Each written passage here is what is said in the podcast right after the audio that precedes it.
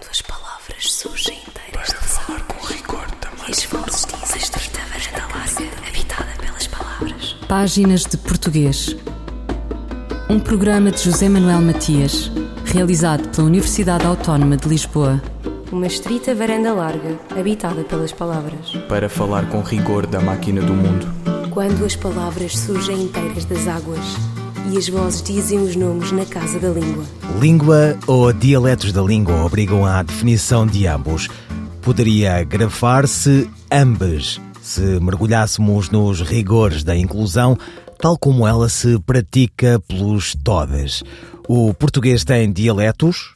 Tem. Dizem os que admitem o termo dialetos setentrionais, transmontanos e alto-minhotos baixo-minhotos, durienses e beirões, dialetos centro-meridionais, mas também do centro-litoral, extremanho-beirões, do centro-interior, ribatejano, baixo, beirão, alentejano, algarvios e os dialetos insulares. Tanta variação onde se incluem ainda os dialetos asturo-leoneses em território português.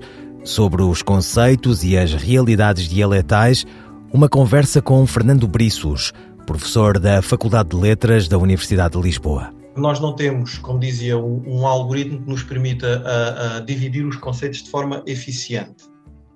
Temos muitos exemplos que nós conhecemos de variedades linguísticas em que as pessoas, usando cada um a sua, se conseguem entender perfeitamente. Este talvez fosse o critério mais intuitivo se se conseguem entender cada um na sua própria variedade, vamos dizer entre aspas, no seu próprio dialeto, eh, então falam uma mesma língua, mas aí temos variedades faladas por diferentes estados. O exemplo canónico é o, o norueguês e o sueco, em que pode não ser assim tão difícil as pessoas de regiões próximas se entenderem, mas são consideradas línguas porque têm uma fronteira política a dividi-las. E temos o exemplo oposto na China, com variedades em que as pessoas não se conseguem entender, cada um utilizando o seu sistema, uh, mas dentro de um mesmo Estado e tendem a ser considerados dialetos e não línguas. Estes são os exemplos canónicos que permitem exemplificar o problema. Eu, pessoalmente, para separar os conceitos, gosto de combinar as duas noções. A noção estrutural, uh, puramente linguística, como eu dizia, aí o melhor critério é até que ponto é que as pessoas, utilizando a mesma variedade, se conseguem entender ou não. E um critério uh, sociopolítico, uh, porque esse tem efetivamente impacto em instrumentos que são fundamentais na língua. As gramáticas, a ortografia, a tradição cultural e mesmo próprio o, o chamado soft power, não é? Uh, a noção, a percepção que os informantes têm da sua variedade e como a utilizam. Combinando os dois, eu, eu costumo dizer de forma muito simples que temos um dialeto e não uma língua quando os falantes se conseguem entender e se querem entender. E isso permite-nos resolver a maior parte dos problemas tipológicos. É claro que, como eu dizia, não há uma visão minimamente consensual, mas se os falantes simultaneamente se querem entender e não se conseguem entender, ou mesmo numa versão reducionista deste critério, se pelo menos um dos dois, das duas condições é satisfeita, nós não conseguimos dizer que estamos na presença de línguas diferentes. Exemplo, em Portugal temos um sistema linguístico muito homogéneo, que não é nada a paisagem uh, normal no continente europeu. Nós basicamente temos, temos muitos dialetos, como nós sabemos, mas temos pouca diferença estrutural entre eles, no sentido em que nós nos conseguimos entender razoavelmente, uh, todos os portugueses, sobretudo do continente, se conseguem entender uh, razoavelmente uns com os outros. há uma expressão também tradicional na linguística portuguesa, que refere que o, o, pastor do Jerez se consegue entender uh, perfeitamente com o pastor de Tavira. Na maior parte dos países do nosso ambiente, do ambiente europeu, não é de forma nenhuma isto que se passa. Mas temos um, um, uma variedade dialetal que é extremamente distinta do resto do, do nosso sistema dialetal. Estou a falar do, do Micaelense, da variedade de São Miguel dos Açores, não confundir com todos os Açores.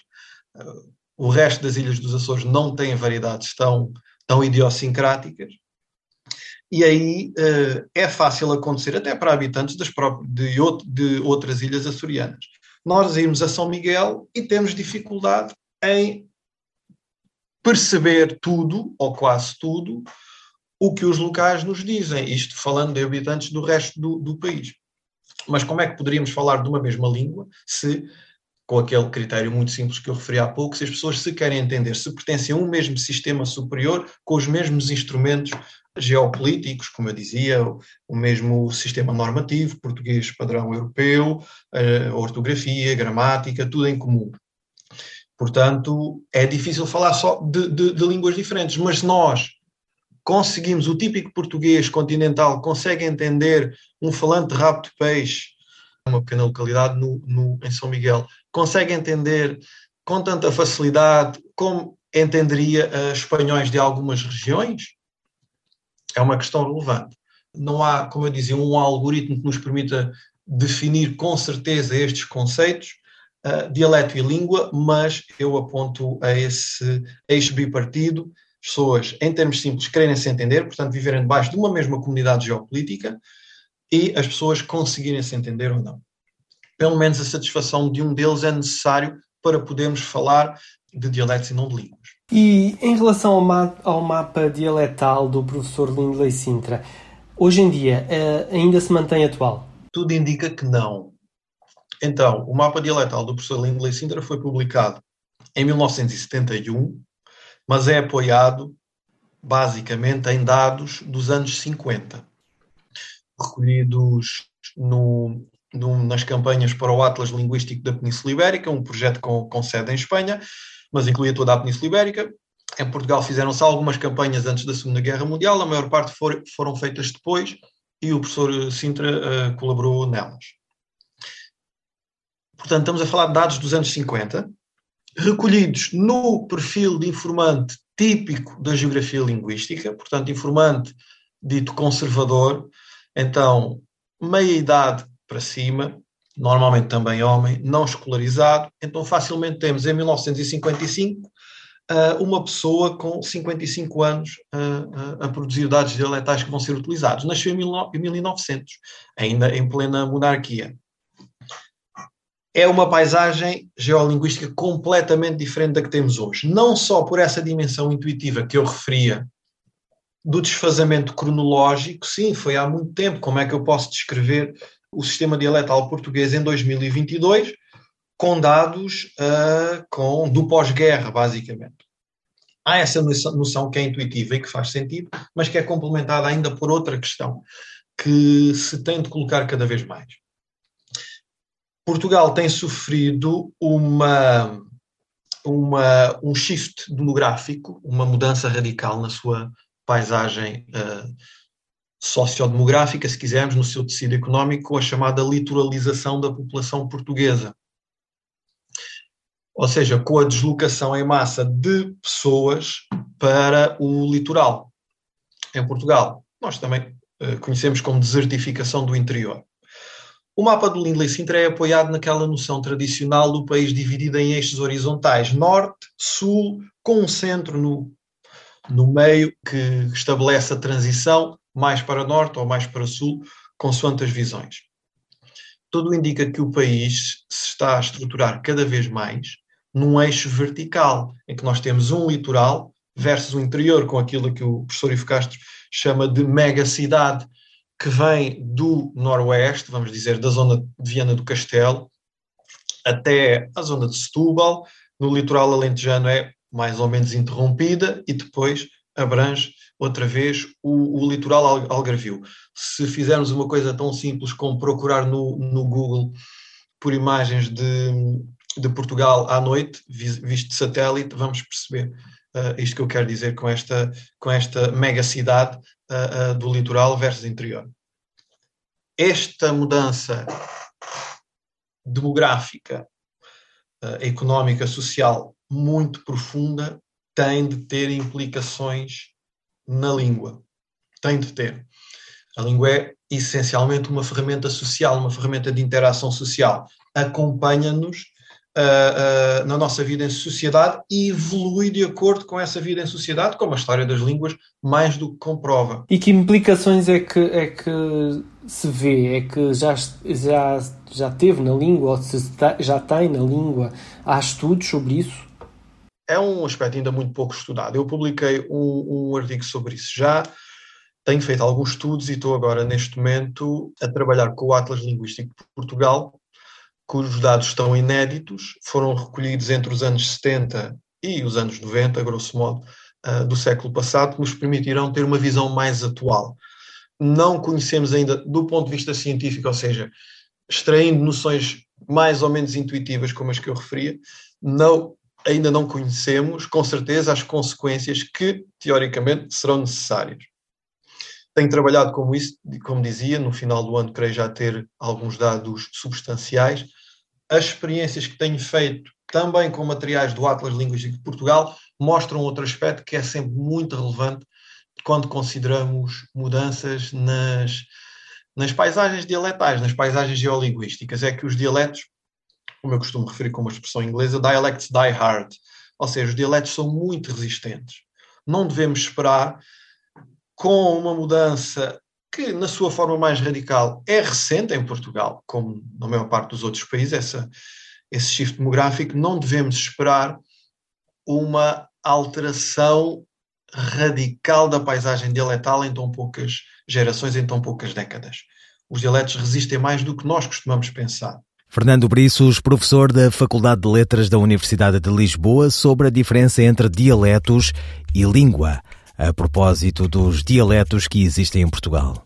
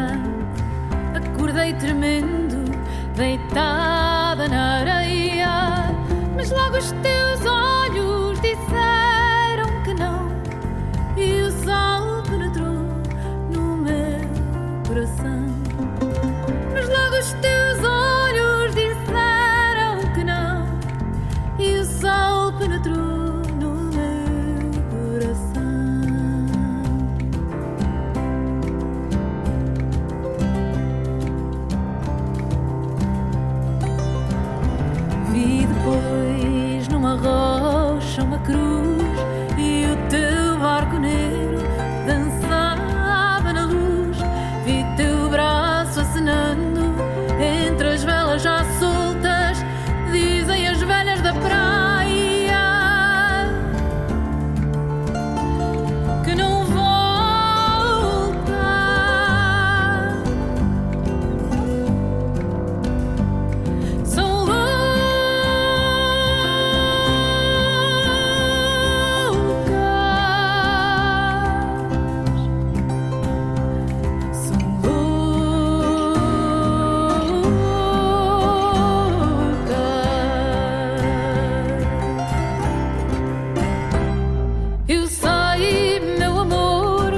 chegaste a partir, pois tudo em meu redor me diz que estás sempre comigo. Eu sei, meu amor, que nem chegaste a partir, pois tudo em meu redor me diz que estás sempre comigo. No vento que lança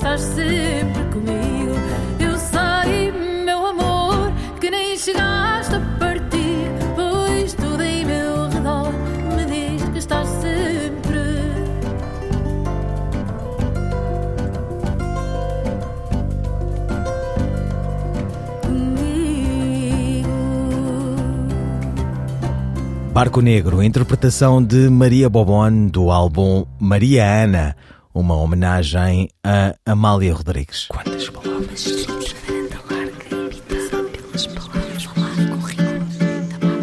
Ainda os dialetos, os marafados, os gemebundos e esquecidos e os outros.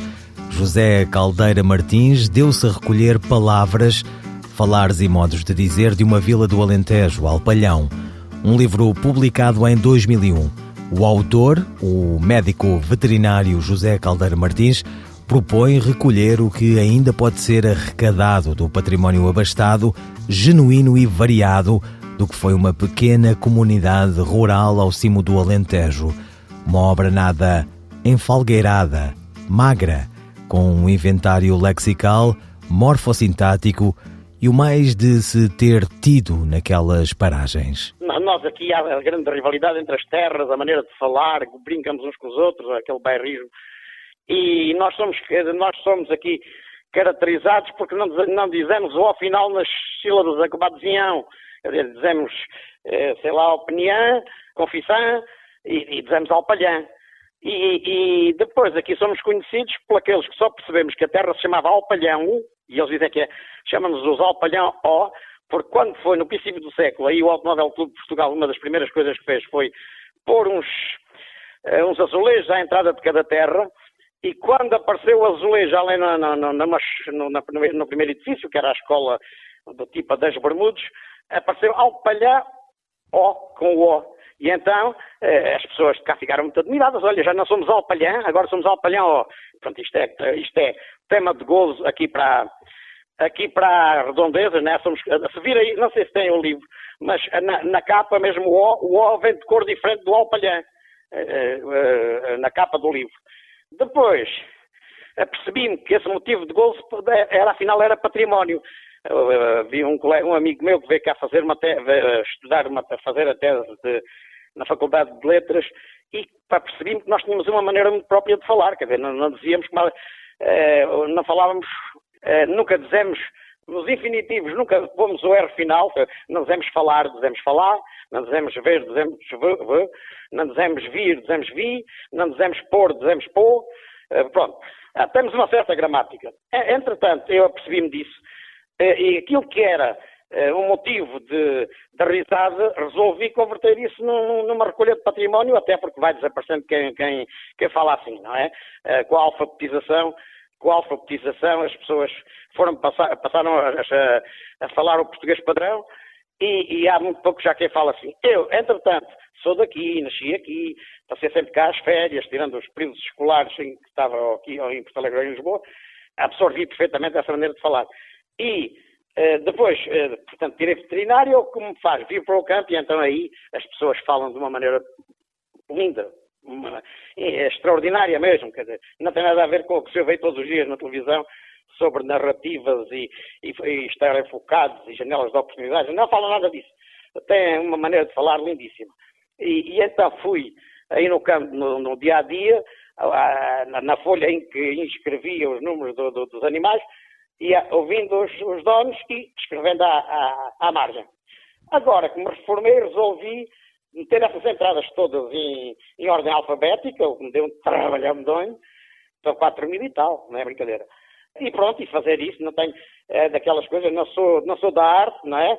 Faço porque as circunstâncias o permitiram, não há quem faça, e se não faço agora, qualquer dia não ficou memória nenhuma, não é? De facto, este livro tem muitos, muitos exemplos uh, e exemplos não apenas de palavras, mas também uh, de não de palavras apenas, também como já referiu algumas, mas também até uh, de algumas expressões que são expressões muito curiosas, como por exemplo, eu vou aqui a referir uma e gostaria que me explicasse o que é que significa, que é o que é chegar a Chambaril.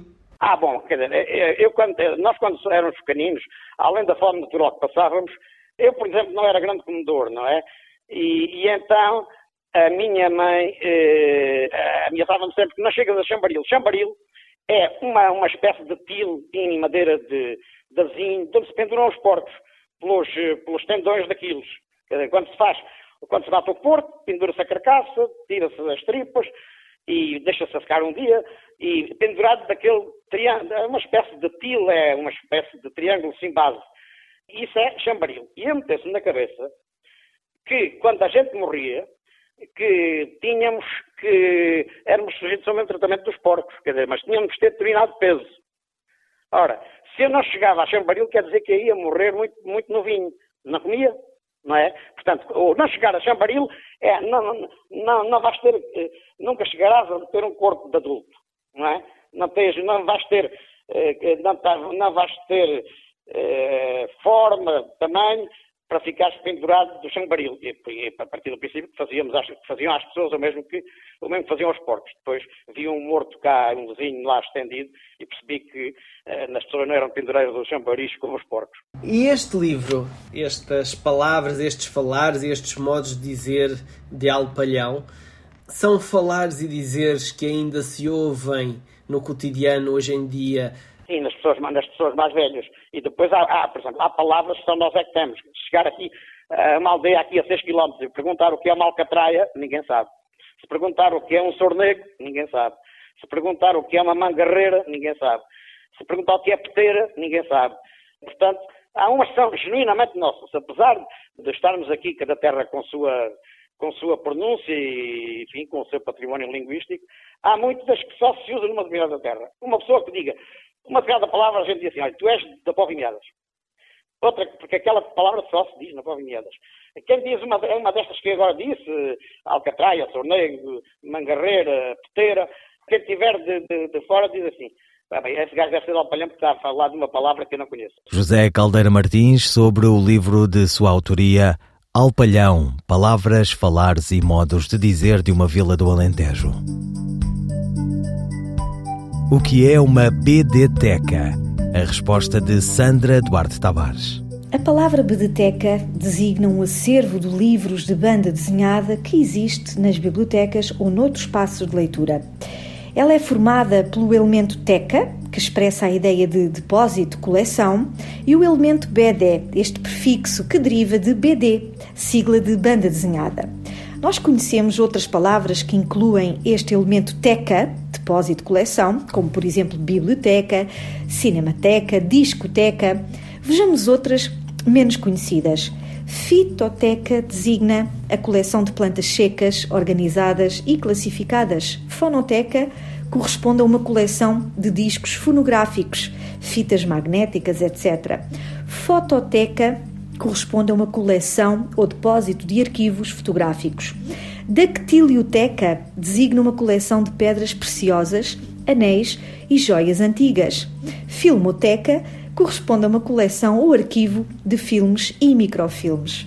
Finalmente, temos uma palavra conhecida, ludoteca, que designa um local com brinquedos, jogos, livros, onde as crianças podem brincar.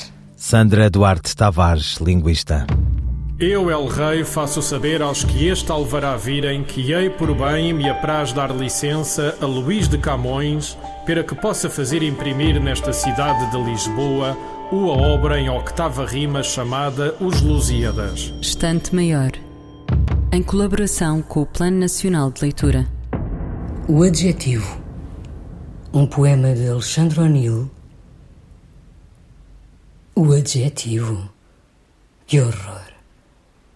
Quando não é incisivo, quando atira para o vago, pobre substantivo ou circunda de um halo, de um falso resplendor, em que o ouro utilizado não é ouro, é só dourado.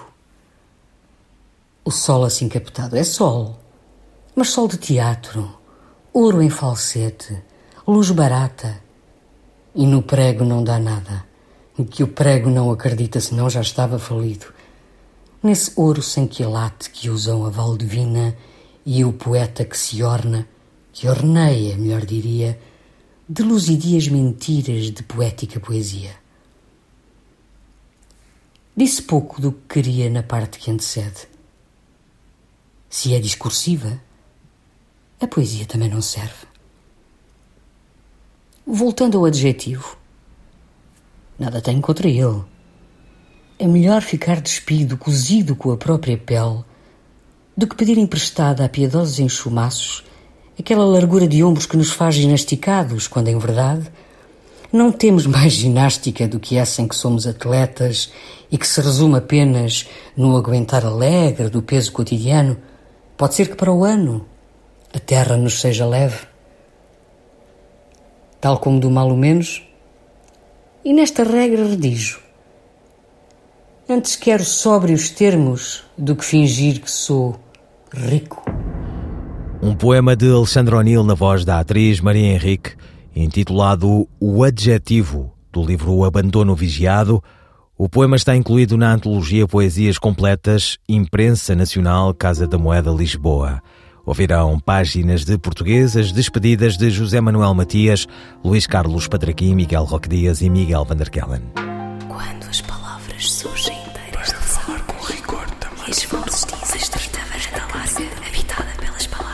Páginas de Português.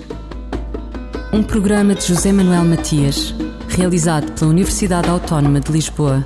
Uma estrita varanda larga, habitada pelas palavras. Para falar com rigor da máquina do mundo. Quando as palavras surgem inteiras das águas e as vozes dizem os nomes na casa da língua.